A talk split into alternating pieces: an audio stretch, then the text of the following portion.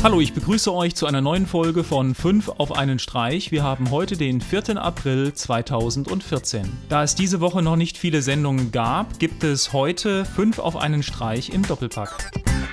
Kabelloses Laden wird uns ja schon seit Jahren versprochen, nicht nur für unsere Smartphones, sondern auch für alle anderen Geräte, die Akkus und Batterien benötigen. Gerne würde ich die Batterien und Akkus in Fernbedienungen und Controllern und anderen Geräten im Haushalt durch eine einfache Lösung ersetzen. Letztes Jahr im September wurde solch eine Lösung auf der TechCrunch Disrupt Konferenz vorgestellt, und zwar das Projekt Kota, was uns ab 2015 die Möglichkeit Möglichkeit geben soll, alle Geräte im Haus frei über die Luft aufladen zu können. Und das Ganze wird über eine spezielle Sender- und Empfängertechnologie realisiert. Im Video wird auf den Prototyp und die zukünftige Integration eingegangen.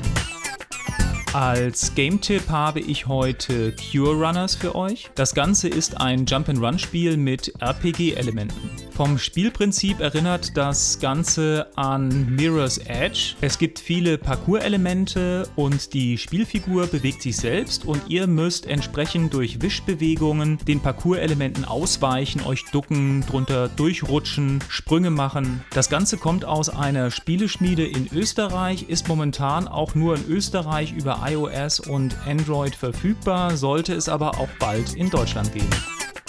Anfang des Jahres hatte ich ja schon mal das Projekt in Amsterdam erwähnt, wo ein komplettes Kanalhaus aus dem 3D-Drucker kommt. Das Projekt ist jetzt offiziell gestartet und erste Hauselemente werden gedruckt.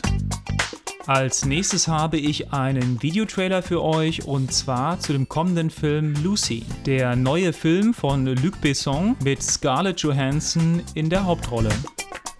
Google Chromecast ist ja auch in Deutschland verfügbar. Demnächst soll es auch möglich sein, Satu, das heißt Live-Fernsehen, direkt auf den Chromecast zu übertragen. Ja, das war's wieder zu dieser Sendung. Egal, wo ihr uns seht, hört oder lest, sagt einfach mal Hallo und dann würde ich sagen, bis zur nächsten Sendung. Tschüss.